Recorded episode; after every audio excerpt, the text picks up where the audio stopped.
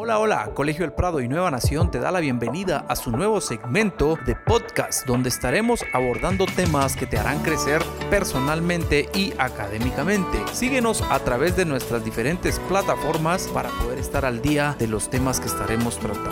Comenzamos.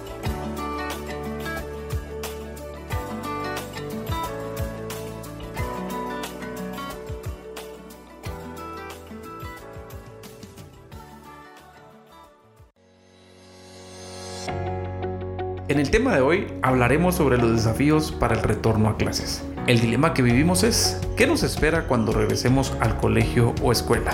Dentro de la comunidad educativa surgen muchas dudas del cómo será el entorno estudiantil a cada centro educativo. Hablemos de esas dudas. ¿Cómo será la interacción con nuestros compañeros, nuestros docentes y con toda la comunidad educativa? Recordemos que el entorno escolar presencial son importantes para nuestro desarrollo integral, como las convivencias en los recesos tan amenos de esos juegos de pelota que a menudo surgían en pequeños grupos de estudiantes.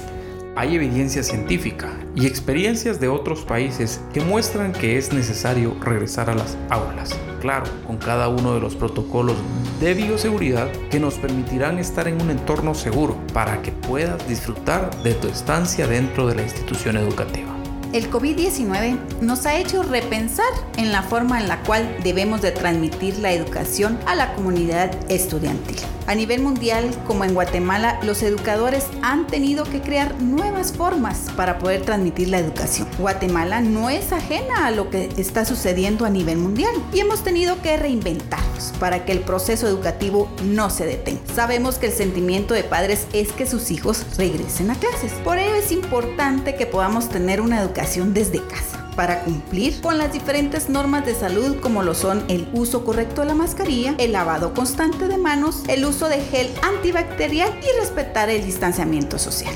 Estas normas deben fomentarse desde casa. Esto provocará un retorno más cercano. Uno de los mayores retos para el retorno a clases es el miedo al contagio. Lamentablemente sabemos que todos estamos expuestos a este virus. Quisiéramos pensar que no nos tocará en determinado momento, pues uno de los factores más importantes para poder hacerle frente a esta pandemia es ser conscientes que es responsabilidad de cada uno cuidarse. Queremos regresar a clases, cuidémonos.